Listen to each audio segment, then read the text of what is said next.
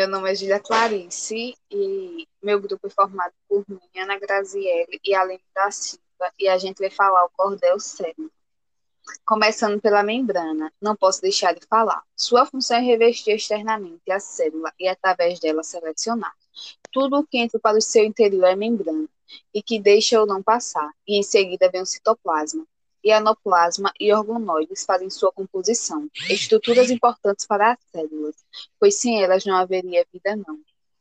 Um pouco de cada organoide vou ter que lhe falar com dedicação. Teus retículos endoplasmáticos não se assustem com a variação. São dois, o liso e o rugoso, que podem ter outra nomeação.